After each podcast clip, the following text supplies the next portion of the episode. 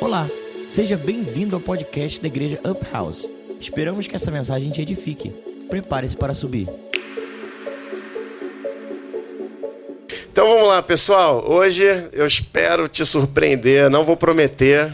Quem sabe eu acabo o nosso estudo de cantares. Quero que você abra aí em, em Cantares ou Cântico dos Cânticos, capítulo 4. Abre aí comigo. Não vou dar resumo, porque só de eu resumir eu falo 20 minutos. Eu não vou mais resumir o que eu falei, tá? Então você lembra aí. Ai, por isso que esse livro significa a melhor música de todas. Né? Ele é algo cantado. Tudo que se refere a cântico, ou tudo que era cantado, que está na Bíblia, representa adoração, representa né, algo que. momento que se abre no céu e na terra para que você tenha intimidade com o Pai. Todas as referências de cânticos que você vai ver bíblicos tem a ver com uma expressão de adoração. Tem a ver comigo, tem a ver com você. E esse é o maior de todos, porque esse conta a história da noiva. E a noiva somos nós. Pessoas comuns que de repente têm um encontro com Deus ou com o noivo Jesus e tudo muda na sua vida. E eu quero que, quando a gente esteja falando sobre isso, eu quero que você se visualize, porque essa é a história da sua vida. Essa é a história que o Senhor escreveu da sua intimidade com Ele, de como andar com Ele. Amém? Então a gente já está aqui no capítulo 4. Já temos uma noiva bem amadurecida. Ela já entendeu que ela não precisa ter medo das falhas dela. Ela já entendeu que ela é uma pessoa que ela carrega falhas e defeitos, como eu e você mas ela continua sendo amada e desejada pelo noivo. Então eu quero declarar que Jesus olha para você com todos os seus defeitos. Deixa eu te falar uma coisa, um segredinho aqui entre eu e você. O Senhor sabe exatamente quais são os seus defeitos. Você entende? Não dá para esconder. Ele já sabe e ele te ama mesmo assim. Amém? Ele já sabe. Sabe quando você pisa na bola e vacila e você fala: ah, ainda tô culpado, cara, porque Deus viu eu fazendo isso. Você acha que ele não sabia? Esse seu desviozinho aí de caráter? Você acha que ele já não conhecia desde o primeiro dia que ele resolveu te amar? Entende? Então, se você fica triste, é um sentimento interessante para te levar para um arrependimento. É interessante, entende? Mas não para te levar para culpa. Culpa mata. Tristeza o Senhor pode usar para te amadurecer e lugar, levar você em lugares altos. Então, vamos ler a partir do versículo 13. Eu estou fazendo uma tradução aqui um pouquinho diferente, mais ampla, mas você vai me acompanhando aí. E a gente já está numa fase, então, que a noiva ela começou a andar mais perto de Jesus. Então, quanto mais perto de Jesus você começa a andar, mais traços da personalidade dele começa a aparecer em você. Você começa a aprender um outro estilo de vida. A bandeira do amor começa a se manifestar e definir os seus maiores valores. Quem você é, como você anda. E aí a Bíblia chama isso de fruto de espírito. Então ela fala que os frutos do espírito, como está lá, lembra? Gálatas 5, 22, quem lembra? Que são nove né? Amabilidade, bondade, e, e, aí ele vai citando vários, né? E aí olha só que coisa interessante. Então em Cantares 4, 13, diz assim: eu vou ler por essa tradução aqui. Quando eu estou perto de você, eu sinto o aroma dos melhores temperos ou perfumes, pois muitos cachos dos meus deliciosos frutos agora crescem dentro do seu jardim interior. Ou seja, a partir do momento que você separa tempo, a primeira coisa que uma mulher, um homem de Deus começa a descobrir que quando você passa a ter intimidade com ele, quando você começa a gastar tempo dentro da sua casa, no seu quarto, na presença dele, você começa a se tornar como ele é, porque esses frutos começam a ficar evidentes. Você começa a, a cometer erros que você cometia e a impressão que dá é que eles não ficam mais impunes diante da sua própria consciência. Agora parece que tem alguém dentro de você que te pesa quando você faz algo errado. Agora tem uma pessoa moldando você dentro de você. Mas você sabe que para ele estar tá nesse lugar, ele precisa ser convidado. E isso não é fácil.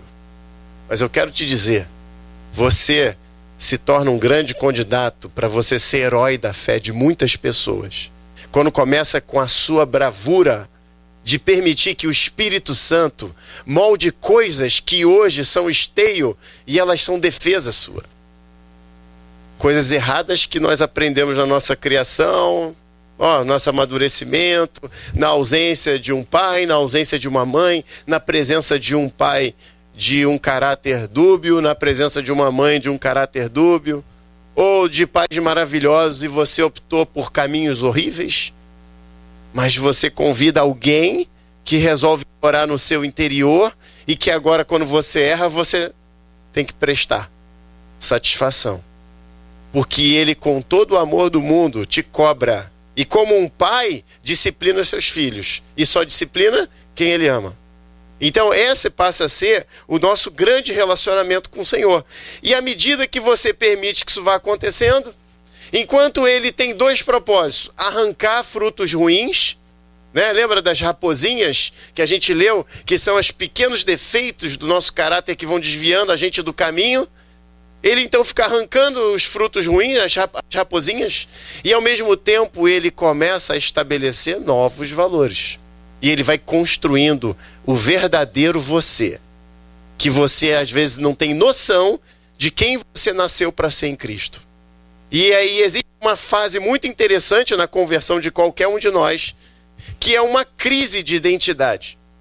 Quando você vai muito profundo com o Senhor, e quando você é um apaixonado, e quando você erra o tempo, até porque você acelera demais, que a sua paixão é evidente por ele, a sua mudança de personalidade é tão forte que você se olha no espelho em um determinado momento e você fala: Cara, eu não sei nem mais quem eu sou. Então, dependendo da sua velocidade, isso, é, isso, chama tanta atenção e que você começa a perceber pessoas na sua rotina pessoal e fala: Cara, Fulano está tão transformado. O que, que aconteceu com você? Você está diferente. E aí, olha só que coisa interessante, vamos voltar para cá. Então, ela está citando isso aqui no versículo 13, né? E aqui, na, nessa tradução, aí tem várias coisas que vai descrevendo a noiva, e aqui ele diz assim então, esses, é, esses muitos cachos dos meus deliciosos frutos que agora crescem dentro do seu jardim interior, aqui estão os nove, dois pontos. Olha que interessante, ele conta. Nove frutos do Espírito. em Gálatas 5, 22, nove frutos do Espírito. Você vê como a palavra de Deus converge o tempo inteiro para o mesmo lugar. O Senhor, o perfeito caráter. Jesus. Você entende? E olha só, então aqui ele fala: Romãs da paixão, ou que representa amor apaixonado. A rena do céu, que representa o preço do resgate, a redenção. Você que recebeu muita misericórdia do alto. Isso é perfil, personalidade de uma pessoa transformada. Nardo tão doce representa luz, ou seja, aquele que anda na luz da verdade, na palavra de Deus. Açafrão brilhante, aquele que carrega o perfume do amado. Cálamo perfumado da cruz, aquela que foi comprada. Canela sagrada, santidade ao Senhor, que era utilizada no óleo da unção, feito lá no tabernáculo.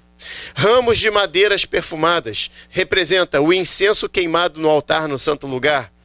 Mirra como lágrimas de uma árvore, porque a gente, a, a, você colhe mirra igual a gente vê lá na Amazônia, o povo tirando. Como é que é? Hã? seringueira, né? Você faz isso e ela fica chorando, a árvore, né? Mirra se colhe assim. Obrigado aí, universitário. Valeu. E aí, então, por quê? Porque ela é como uma resina, né? E representa o amor sacrificial, né? Mirra foi uma das, das, das ervas com que Jesus foi perfumado e ungido e lavado para representar a cruz. Né? Então, olha só que coisa interessante. Quanto mais você anda, aí tem mais uma, e aloés, que representa madeira de águia, reconhecida então por, pela sua essência de cura. Olha que coisa interessante. Assim é a noiva espalhando a essência de Jesus.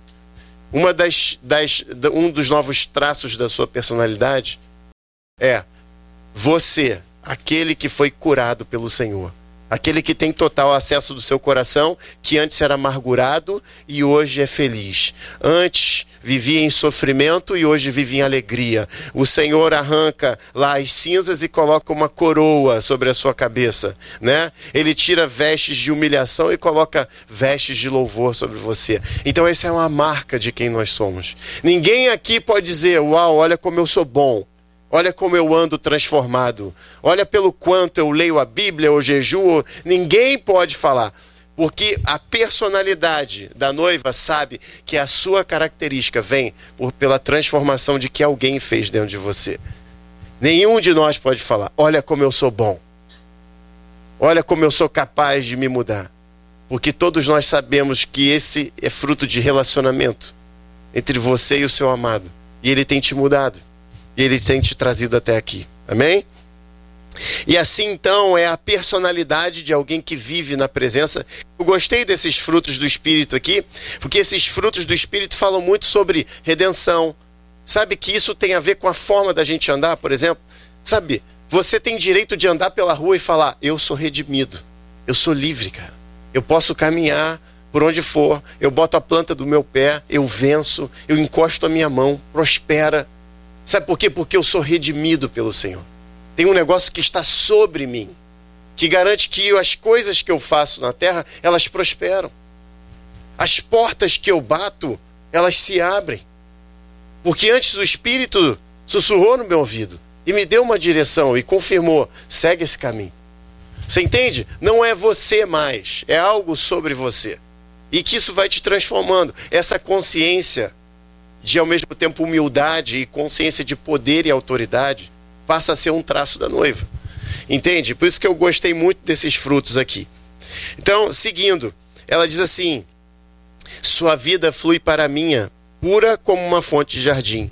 Um poço de água viva brota dentro de você, como um riacho de montanha que flui em meu coração. Aí na sua tá riachos do Líbano. Isso tudo que eu li representa riachos do Líbano, tá? Então me dá um crédito que a gente vai seguir assim.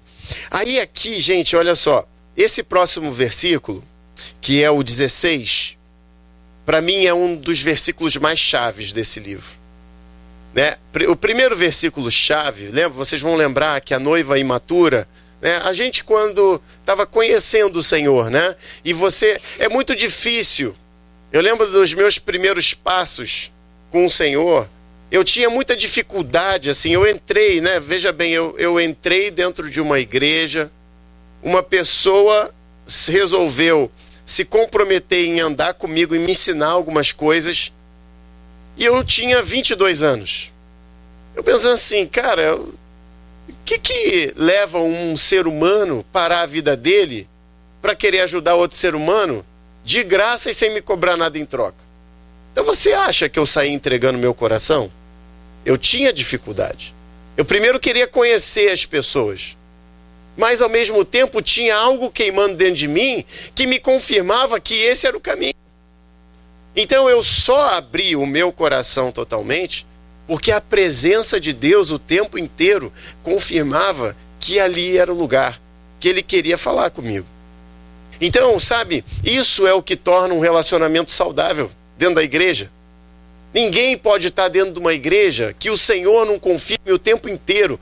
É, eu tenho, eu, ele me confirma através de paz. Eu saio e eu recebo vida. Eu entro de um jeito, eu saio de outro jeito. Então você está entendendo que o seu pai está virando para você e falar: confia, abra o seu coração e aprenda com alguém dentro.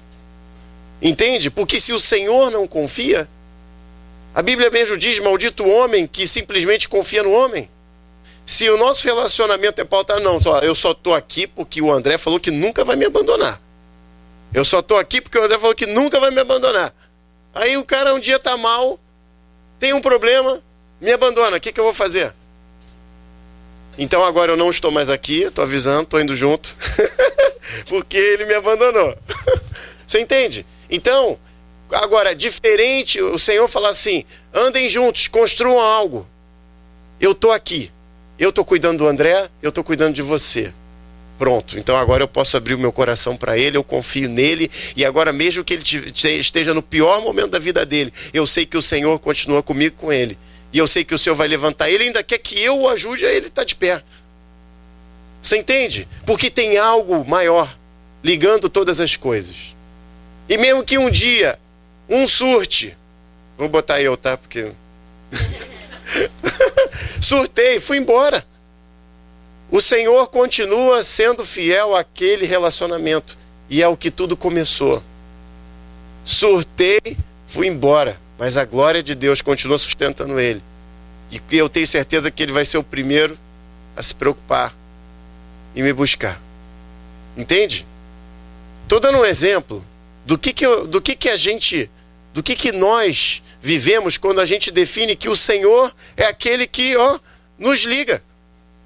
Entende? É Ele que define todas as coisas, os laços. Ele constrói relacionamentos maravilhosos que você nunca poderia imaginar.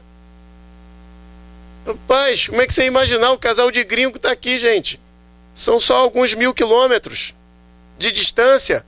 O filho dele está fazendo 50 anos de idade e ele tá, eles estão comemorando com vocês. Alguém dá um abraço neles aí depois, tá? E fala parabéns, obrigado, viu, pelo seu sacrifício. então, olha aqui, continuando. Por que, que eu amo essa passagem agora? O versículo 16 diz assim. Eu vou ler pela NVI, eu coloquei aqui, depois vou ler pela, pela da Passion. O, o, o versículo 4, 16. Então, assim, um dos versículos mais importantes, a gente já leu, foi lá no final do 3, início do 4, foi quando a noiva fala assim, cara, eu decido encarar os meus medos, mas Jesus, eu me entrego totalmente para você. Porque lá no início, quando ela se deparou com os medos, se deparou com Jesus, medo, Jesus, medo, Jesus, fico com meu medo, Jesus, depois eu vou. E aí ela perde a presença, ela corre atrás dele, ela vê que fez um mau negócio. E aí depois ela amadurece e fala: Cara, mesmo com os meus medos, mesmo com as minhas dificuldades, eu vou me jogar totalmente para você, de olhos fechados. E aí ali é um grande momento. O outro grande momento de amadurecimento é quando, aqui no versículo 16, ela fala assim: Acorde vento norte, venha vento sul, soprem em, em meu jardim para que a sua fragrância se espalhe ao seu redor, que o meu amado entre em seu jardim e saboreie os seus deliciosos frutos. Cara, essa passagem requer um nível de maturidade muito alta, porque vento na Bíblia, na maior parte das vezes, representa tribulação, representa também presença do Espírito. Vento pode ser, né, o vento impetuoso lá que entrou do Espírito Santo, mas ele também representa momentos de dificuldade. Então, o que eu gosto dessa tradução que a gente vai ler é que ela coloca as duas coisas. Porque se você crê que o Senhor é maior do que qualquer demônio aí fora, e que ele derrotou todos eles na cruz, então não tem demônio que possa mudar o teu destino. Amém? Você serve o maior. Ele cuida de você, ele é suficiente para te guardar. Entende? Então, você entende que até tribulação serve ao Senhor de alguma forma quando ela esbarra na vida de você que é santo?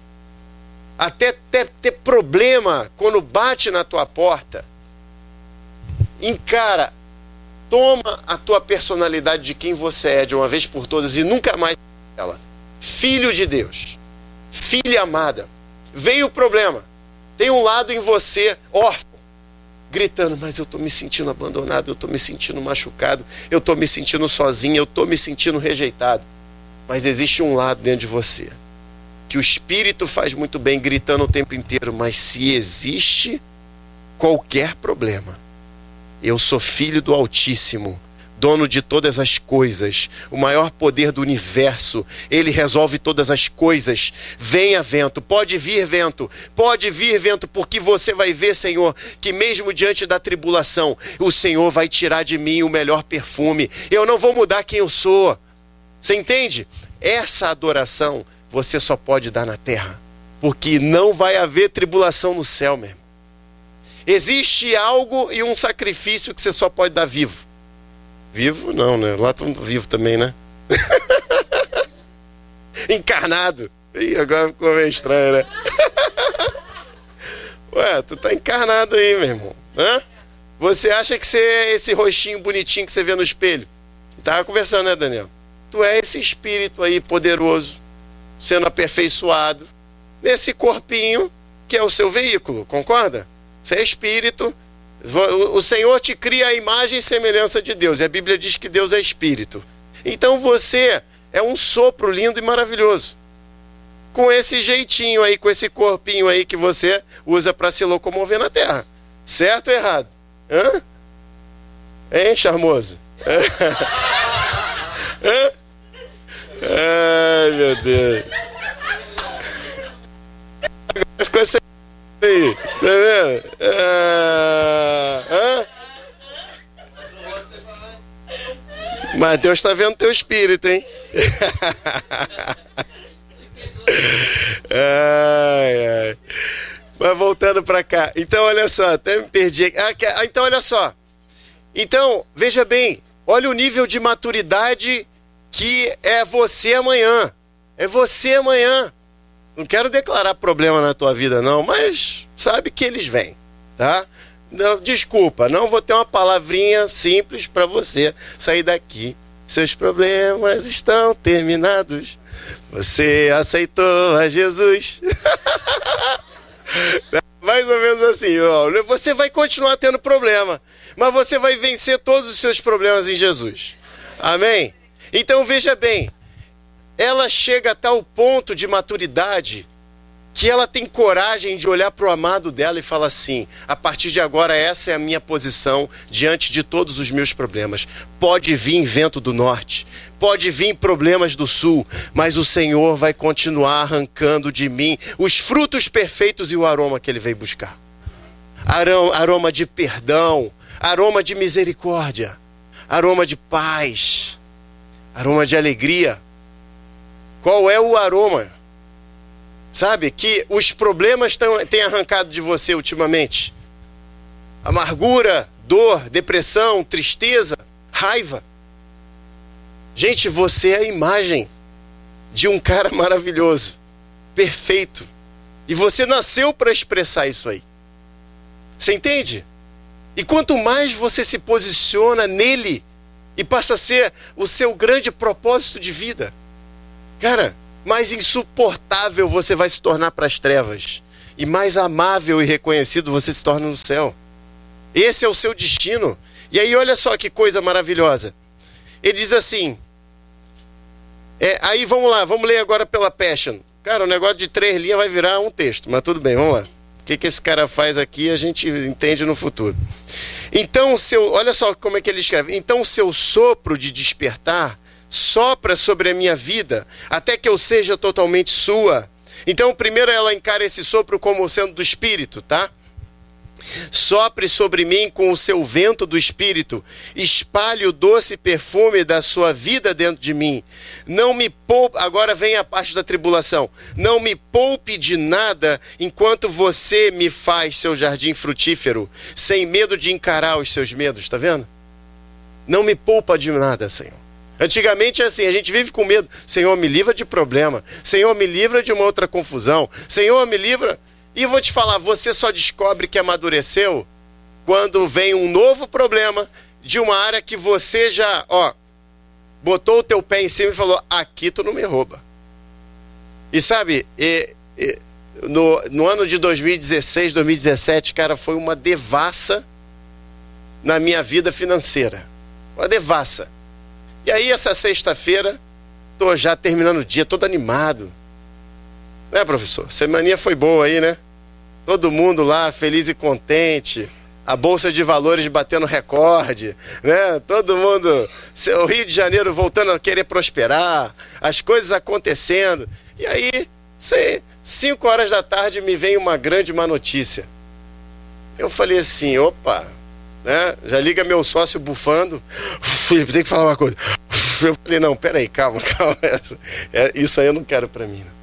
E aí já me veio uma má notícia e eu falei assim, oh, passa lá pro advogado, vê lá o que que é, vamos ver tal, não sei o que. Moral da história, eu, eu, eu foi muito interessante, porque aí uma hora depois a advogada respondeu, falou, não, não precisa se preocupar, isso a gente consegue resolver, isso aqui não tem nada a ver, não é ameaça, fique em paz. Mas nisso, coitado, o homem já estava infartando lá do outro lado, nessas né, uma hora e meia de tensão e terror. E eu falei assim, Senhor, eu quero te agradecer, porque o meu coração continua em paz. Não tem jeito. É o Senhor que cuida de mim, é Ele que cuida das minhas finanças. Não, eu não, isso, isso eu não sofro mais. Disso aí, não, não adianta ele armar essa cilada para mim, não vai me derrubar. Eu não vou perder a minha paz por isso. Estou nas minhas lutas por outras coisas. Mas essa área eu consegui bater bem batido, cara. Porque eu vi o Senhor se levantando e me salvando de coisas muito piores. E sabe, experiência com Ele define muita, muita coisa de quem você é. E você tem que aceitar a experiência. Que se você entra na experiência como um órfão, dificilmente você ouve a voz e você percebe que não está sozinho. Mas quando você entra como um filho, você tem certeza que tem um leão, meu irmão, rugindo tão alto aqui que não tem um inimigo na tua frente. É certo que eles cairão. Então, isso passa a ser traço da noiva. Isso vai definindo, ela fala, cara, sabe quando você está assim, ai, Senhor, não quero mais problemas. Cara, chega uma hora de maturidade que fala assim, Senhor, não me poupa de nada. Não me poupe de nada. Pode enviar os ventos porque eu vou encarar todos eles com a minha cabeça erguida, porque eu sei quem é que me sustenta. Noiva é assim. Noiva é assim. E o Senhor te ensina para você viver assim. E aí ele diz assim: não esconda nem impeça nada até eu liberar sua fragrância. Olha só que coisa. Você tem coragem de fazer essa oração?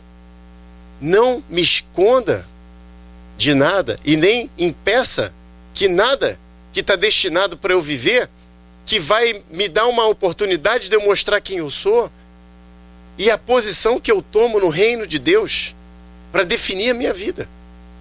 Você entende? Então, como nós entramos nos problemas define muito quem nós somos e em que que nós nos tornamos. E define a nossa vitória, né? E aí no final ela diz assim: Venha caminhar comigo como andava com Adão no seu jardim do paraíso. E hoje a gente sabe que esse paraíso do Éden é o nosso próprio coração, né? E ela termina falando: Venha provar os frutos da sua vida em mim.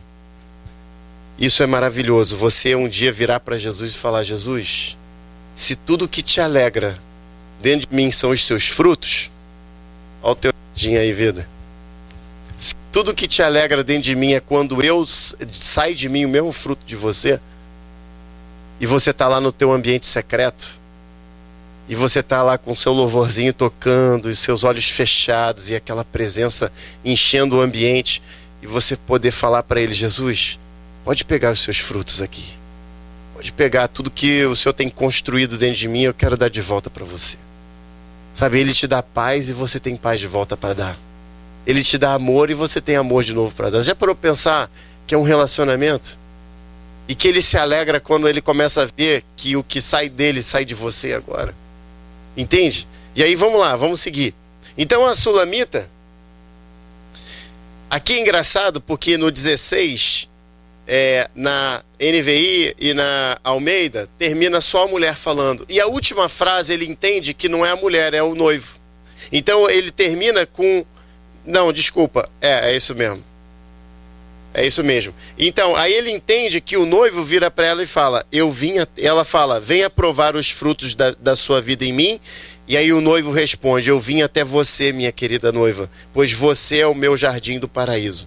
E ela termina: Venha comigo até que eu seja totalmente sua.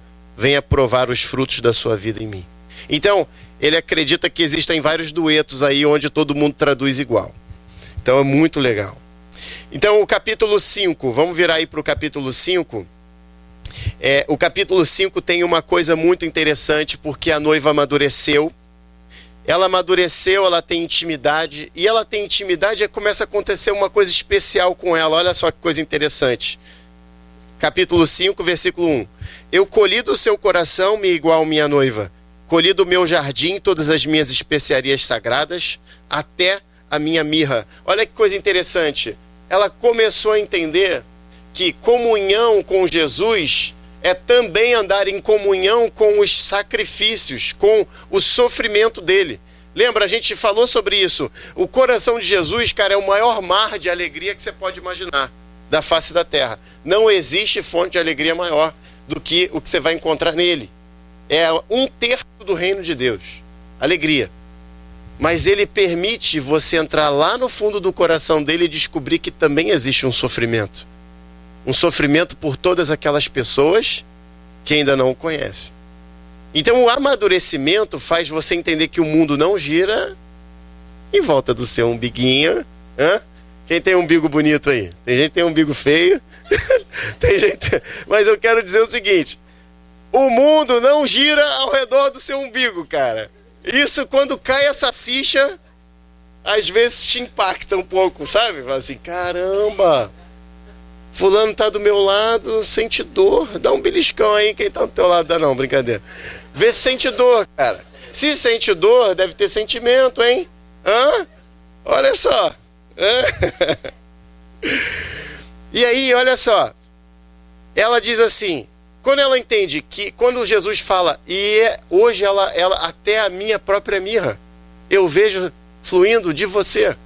Significa, hoje eu vejo que você entende que se sacrificar pelas pessoas faz parte do seu chamado. E aí ela fala assim, ele, né, tá falando para ela. Então ele diz assim: é, eu provei e apreciei meu vinho dentro de você. Provei com prazer meu leite puro, meu favo de mel que você merece, me oferece. Tenho prazer em reunir minhas especiarias sagradas, todos os frutos da minha vida que colhi dentro de você, meu jardim do paraíso.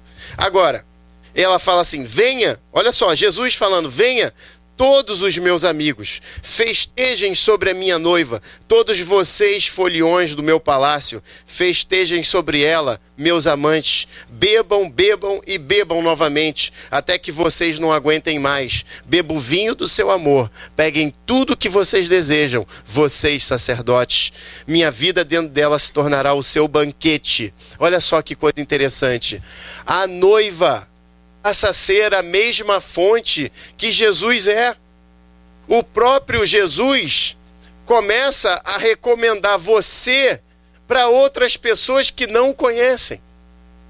Você vai amadurecendo e se tornando tanto como ele é, que você passa a ser a imagem exata dele e pessoas começam a se alimentar através de você. Pessoas descobrem, descobrindo Jesus e o amor dele através de você. Olha, e ele mesmo começa, olha só que coisa interessante. Aqui está como uma alegoria. Vamos definir uma situação de vida?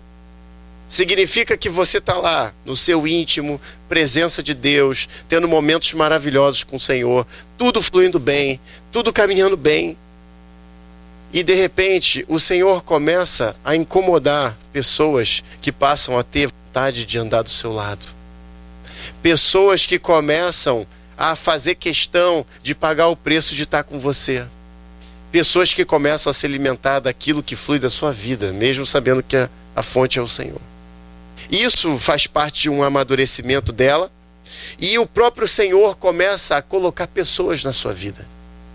Você entende? Para mim, quando ele diz: venham todos e desfrutem e bebam do que flui dela, da minha noiva, significa pessoas que vão ser atraídas para andar com você, para receber de você, para que você aponte o caminho. E você está lembrado lá no início da história da noiva, quando ela era uma menininha imatura? Ela não encontrou o Senhor de primeira, ela encontrou aqueles que pastoreavam as suas ovelhas. Então, olha o ciclo se repetindo. Primeiro, alguém alimentando você e te encaminhando, te apresentando quem é Jesus. Depois, você amadurecendo. E agora, você encaminhando outras pessoas e amadurecendo elas para encontrar quem é Jesus. Esse é o ciclo do Evangelho. Assim o Senhor fez para esse reino crescer e nunca mais ter fim. Olha que coisa linda. E você faz parte dessa história. Amém? Então, continuando aí. E aí, é, o capítulo 5 tem uma coisa especial aqui interessante, que no capítulo 5 acontece um, um segundo desgarramento da noiva e o noivo. Acontece um momento, um choque, que ela está buscando intimidade e ele quer intimidade, mas quer também que ela vá aonde ele está, investindo em pessoas, em vidas e tal. E aí tem uma desconexão porque ela está muito madura. Então eu gostei muito dessa tradução aqui, porque na tradução da Passion, o autor entende que ela está tendo um sonho. Tanto é que aí na tradução de vocês está assim: e eu estava quase adormecida e tive e ouvi algo no meu coração, não é assim? Então ele entende que ela estava adormecida e que ela teve uma visão, ou um sonho, ou seja lá o que for. Como isso tudo é alegoria, o importante é a gente entender a essência. Mas eu gostei de ver esse outro lado aqui, então eu vou ler. Diz assim: é, depois disso, deixei minha devoção adormecer, mas meu coração por ele permaneceu acordado. Ou seja, Aí ela fala: Eu tive um sonho. Sonhei com o meu amado e ele estava vindo para mim na escuridão da noite. A melodia do homem a quem eu amo me despertou. Ouvi sua batida na porta do meu coração quando ele implorou: Levante-se. Aí o noivo fala: Levante-se, meu amor. Abra seu coração, minha querida, de forma ainda mais profunda para mim. Você vai me receber nessa noite escura. Não há mais ninguém além de você, minha amiga, minha igual. Eu preciso que você nessa noite se levante e venha ficar comigo. Você é minha pomba pura e leal, uma parceira perfeita para mim, minha impecável. Você vai se levantar? Pois meu fardo e lágrimas são mais do que posso suportar. Minha cabeça encharcada de orvalho e gotas da noite. Aí não tá? Minha cabeça tá cheia de orvalho. O que que ela, o que que o que que nós podemos entender dessa situação? Aqui, e eu gostei dessa como se ela estivesse tendo uma visão aqui representa a noite que, que antecedeu o sacrifício de Jesus. Enquanto estavam todos felizes em andar com Jesus, nenhum dos discípulos aceitava que Jesus fosse para a cruz. A ponto de Pedro falar: Senhor, não, não aceito. E ele falar: Se afasta de mim, Satanás. Eu sei qual é o destino que Deus tem para mim. E ele não vai usar sua boca, Pedro para fazer eu mudar de ideia. Porque os discípulos estavam provando o que era andar em comunhão com Jesus. Então a melhor parte de quando nós estamos andando com ele é a presença. Só que quando ele você passa a andar na presença, ele começa a te pedir outras coisas. Pedro, tu me amas? Cuida das minhas ovelhas. Pedro, meu amor é bom. Então cuida das minhas ovelhas. É o tempo inteiro oscilando entre intimidade, servir, intimidade, servir, intimidade, servir. Porque ao mesmo tempo que ele se alegra com você e a sua vida amadurecendo na presença dele, ele continua chorando porque tem alguém perdido. E ele fica intimidade, servir, intimidade, servir. E tem que haver um equilíbrio nessa história. E só o Senhor vai definir essa agenda para você. Entende? Então aqui ela ainda está oscilando muito. E aí, voltando para a tradução que vocês estão lendo, ela diz assim: Mas meu Deus, eu acabei de tirar minha roupa, eu vou ter que me vestir de novo? Eu acabei de descalçar os meus pés, eu vou ter que me calçar novamente? O que, que ela está dizendo? Noivo, vamos ficar aqui em intimidade, deixa eles para lá. Tá tudo bem aqui. A gente tem um ambiente maravilhoso, eu e você. E aí o que, que acontece quando ela então se levanta para chegar à porta? Ela abre e ele já tinha ido. E ali começa o segundo martírio de não responder ao chamado. E naquela noite escura ela sai pelas cidades procurando o amado. Você lembra que ela também saiu pela cidade lá na outra? Só que ela saiu pela cidade, ela encontrou pessoas, líderes bons que conduziram ela de novo. Jesus está logo ali. Só que dessa vez não ela sai pela cidade e ela encontra líderes maus. Ela vai buscar em lugares onde líderes ferem ela o tempo inteiro e batem nela e, e, e machucam ela. E a gente ouve várias histórias de pessoas que amam Jesus e são extremamente machucados por líderes ou por igrejas ou por conceitos, ou seja lá pelo que for, mas tem algo poderoso dentro da noiva e que aí você, se você seguir mais embaixo aí, as mulheres de Jerusalém ou futuras noivas dizem assim: "Que amor é esse?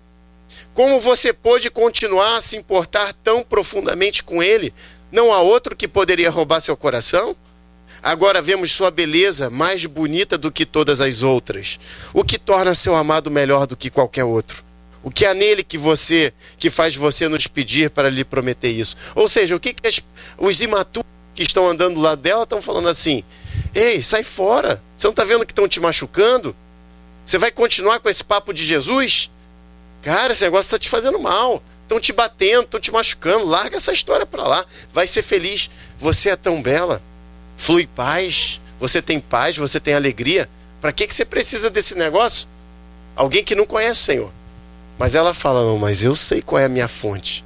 Tudo que eu tenho veio dele. Então, mesmo diante das injustiças, eu continuo o meu caminho. Eu continuo procurando meu amado. Eu não desisto dele. Eu não mudo quem eu sou. Eu me posiciono como um filho amado. Você entende?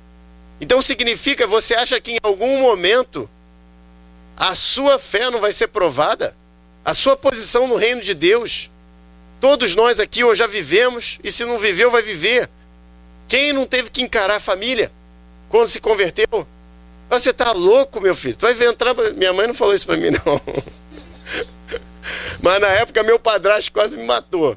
O homem era espírita, meu irmão, até o alto milhão de grau, de não sei o que, de não sei o que lá, quase parou de falar comigo. Deixa, deixa. Esse menino toda semana muda de religião. E eu tive que falar assim: realmente, eu não tenho crédito nenhum para falar, achei o caminho. Eu não sou bobo. Fecha a boca, deixa o Senhor fazer, e aí eles vão ver que agora daqui eu não mudo. Entende? Aí na época, uma, uma, uma bem-aventurada, ainda eu, eu namorando com a Ilana, chamou minha esposa e falou assim: Vamos tomar um café? Vamos. Segunda aprovação. Ó, então, deixa eu te contar uma história sobre Felipe, entende? Porque você tá aí namorando ele, ele tá falando negócio de casamento com você, mas deixa eu te falar. Esse garoto nunca nem ficou numa religião mais do que seis meses, um ano. E aí você vai casar com ele. E outra, acho que ele também nunca teve uma namorada que ele levasse a sério. Então, assim, como sua amiga, sabe? Enviada aqui do alto. Uh! Eu te aconselho, só abre seu olho. E aí era uma pessoa próxima, da família. Então vou eu lá buscar a Ilana, depois da reunião que ela foi, tomar um chá de mulheres. Coisa saudável. Amizade. E aí, amor, tudo bem? Senta ela no carro. Aham. Uhum. E a reunião foi boa? Foi ótima.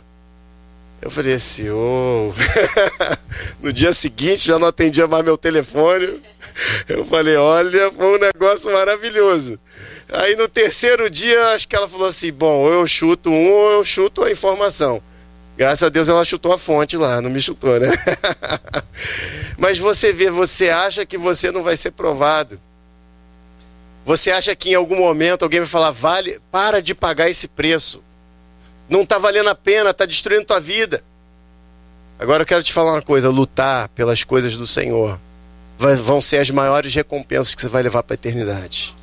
Isso é o que está na palavra, isso é o que dizem aqueles que estão na nossa frente, ou aquele que está na tua frente que já viveu o que você, já, o que você às vezes está vivendo.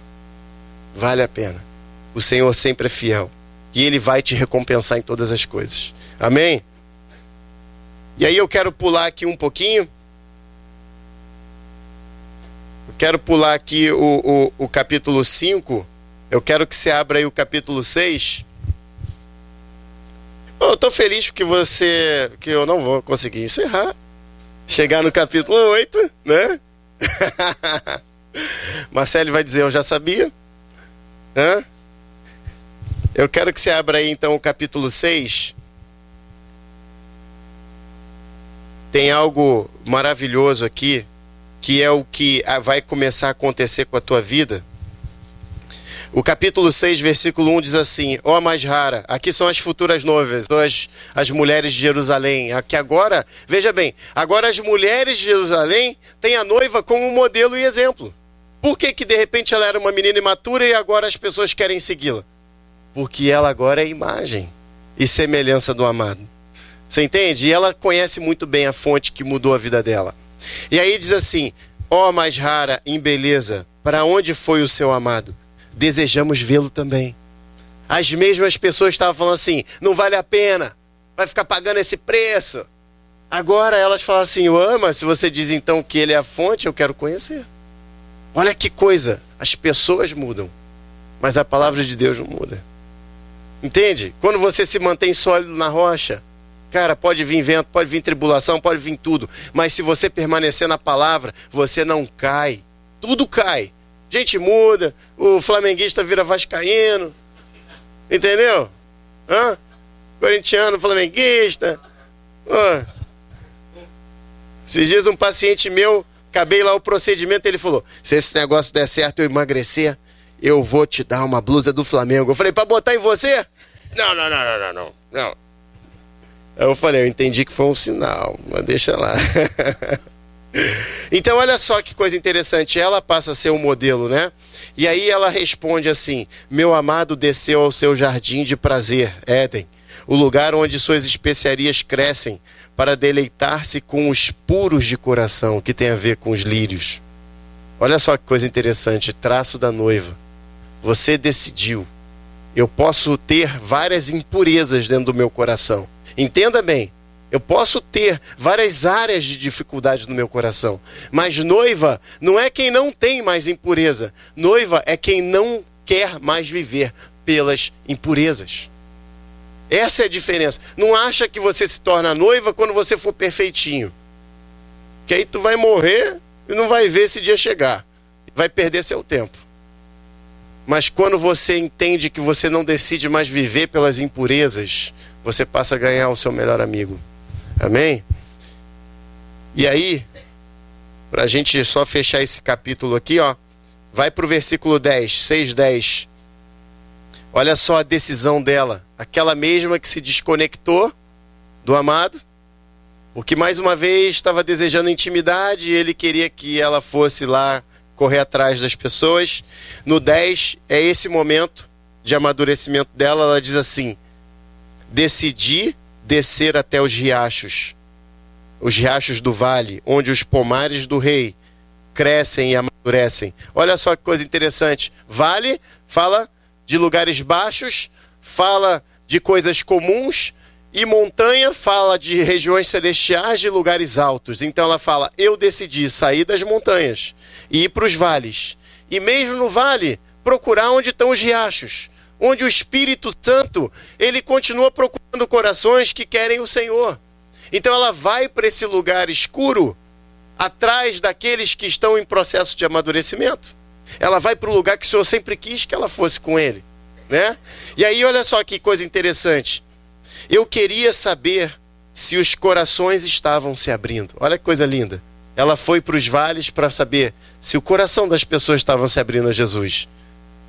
E aí ela falou assim: as trepadeiras, as trepadeiras estão florescendo com um novo crescimento. Já chegou sobre eles a primavera de amor apaixonado? Então, de repente, meus anseios me transportaram a outro lugar. Meu desejo divino me trouxe para o lado do meu amado príncipe, sentado com ele em sua carruagem real. Fomos levantados juntos. Cara, olha só, eu quero que você preste atenção nisso. Quando você toma a decisão mais madura de você ter intimidade de boa qualidade, mas você decide parar a tua vida por uma pessoa imatura para que ela conheça o Senhor quando você gasta esse tempo, é como se o Senhor te visitasse naquele ambiente que nem sempre está agradável. Vocês lembram do. Não lembro mais quando foi que a gente falou sobre isso. Eu tenho a impressão que foi Natal, sei lá porque eu tenho essa impressão. Mas lembra quando a gente viu que quando Jesus fez a ceia com os discípulos, ele falou: Eu tenho que limpar os pés sujos deles, porque o resto está limpo. Então, quando você vai na Páscoa, né? Quando você vai nesses lugares, você vai lidar com a pior parte das pessoas, a parte que a sociedade não quer. Mas quando você decide amar uma pessoa e você vai para o lugar lutar por alguém que ninguém quer lutar, mas você está dando a vida por ela porque o Senhor te orientou. E aí, cara, olha o que, que ele fala. Ele fala que de repente o Senhor chegou ali, transportou ela para um outro lugar, que eu entendo como regiões celestiais. Sabe aquele lugar que o Senhor resolveu plantar a igreja? Maturidade significa autoridade celestial. E ela fala: e nós fomos levantados juntos. para você e Jesus, que foi assentado nas regiões celestiais e te colocou lá com Ele, pudesse governar vidas. E o Senhor confia em você tal autoridade para você levar muitos para o Senhor. Você entende? Olha só que coisa maravilhosa. E ela diz assim: Aí as futuras noivas dizem: Volte, volte para nós, ó donzela de Sua Majestade. Dance para nós enquanto contemplamos a Sua beleza. Ele está falando assim: adora aí, adora aí, que quando você adora, flui um negócio diferente. Ora por mim, porque quando você ora por mim, acontece algo diferente. Quem já não viveu isso aqui? Sabe? E você transforma, começa a transformar a vida de pessoas. E aí eles, ela fala: por que vocês procurariam uma mera sulamita como eu? Olha como é difícil a gente falar, cara, eu eu posso orar e mudar a vida de uma pessoa? Eu? Senhor, você me vê assim? Até aqui ela está madura. As suas crises de identidade são normais. Até a noiva. A noiva tinha. Você é normal você ter. Dias que você se sente mais fraco. Entende? Que você acha que você é só um ser humano. Sou só uma sulamita. Aquela queimadinha pelo calor, cheia de problema. Sabe, eu estou orando por pessoas, mas estou com problema, Senhor. Sou um hipócrita? Não. Você sabe que os seus problemas estão guardados nele, vai tudo dar certo. Você tem tempo para cuidar das pessoas, não tem problema não, você não é hipócrita não. E aí termina assim, ó. Ela falando assim: "Por que você quer ver minha dança de amor?" E o rei responde: "Porque você dança tão graciosamente, como se dançasse como anjos." E aí na sua Bíblia está como Manaim. Ou seja, você tem tal beleza quando você adora, você traz de tal forma o céu para a terra, que eu vejo que anjos sobem e descem, sabe? Quando o reino de Deus está estabelecido num lugar, é a escada de Jacó, que depois Jesus, ele representou isso, está lá no, no Evangelho de João, anjos subindo e descendo, todos os momentos. Ele fala assim: Oh, você. Ele fala para os discípulos: Ó, oh, eu vi você debaixo da árvore e tal. Lá. Jesus manda lá uma palavra profética para o cara. E ele fala: Nossa, tu és o filho de Deus, porque se você pôde falar isso, e ele fala: oh, Eu quero dizer que você não viu nada. Porque onde o filho de Deus está, anjos sobem e descem para nos servir, para trazer coisas. Assim é você. Esse é o seu chamado. É isso, para isso Deus te chamou para você ser. Pessoas que abrem o céu e que trazem a presença angelical e que trazem a, a presença de Deus aqui para a terra. Amém? E quando você o adora, é como anjos adorando a Ele. Sabe, você pode tirar esse, esse amor e esse carinho do Senhor. Eu quero te convidar a você ficar de pé. Eu quero te convidar a gente, como noiva, poder oferecer algo especial para Ele hoje. Será que, sabe, será que a gente pode hoje entrar e fazer parte dessa dança? Sabe, a dança de adoração que faz com que pessoas, sabe, sejam tão tocadas pela presença de Deus que flui através da sua vida. Quero te convidar a você fechar seus olhos.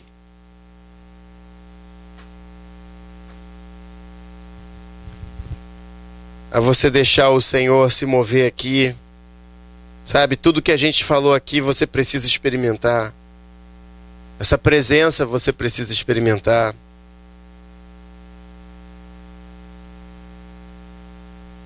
esse carinho, o afeto, o valor que você tem, esse jeito que só você esse jeito que só você consegue trazer a presença. Sabe? E quando você entra na presença dele,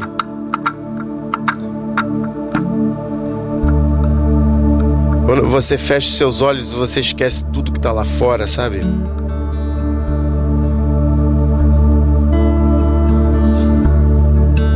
Chegou a hora do seu amado te, te levar para um lugar mais alto. Chegou a hora dele te conduzir e te plantar em regiões celestiais onde você nunca imaginou.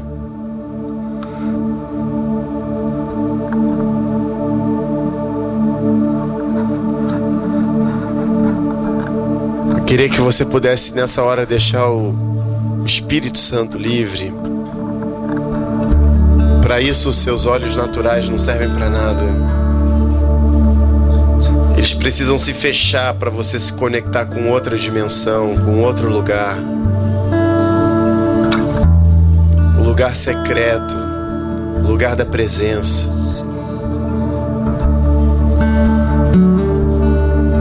Deixa ele te levar para esse lugar. Porque você é tão amado, tão amada, e quando você abre a sua boca, e quando algo flui de dentro de você, o Senhor tem total prazer nisso. E esse livro não é a história de uma mulher estranha, esse livro é a sua história. É como o Senhor se comporta quando Ele te vê.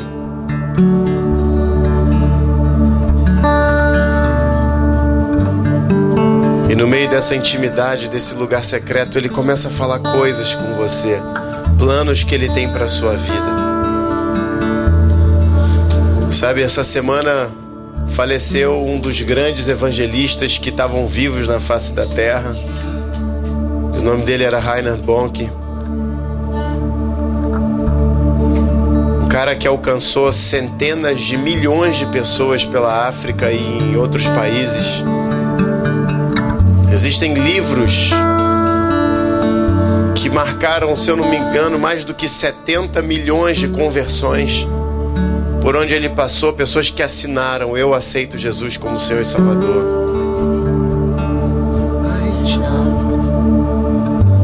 Um homem que ouviu a voz e que seguiu um destino. Apesar de que esses 70 76 milhões, eles soam o nosso ouvido como algo maravilhoso.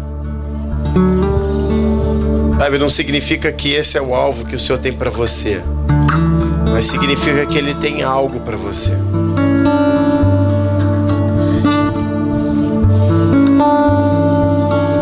Então deixa Ele te conduzir agora.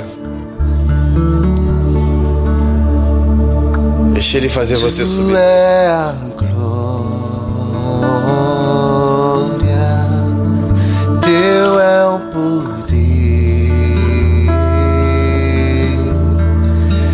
Sempre.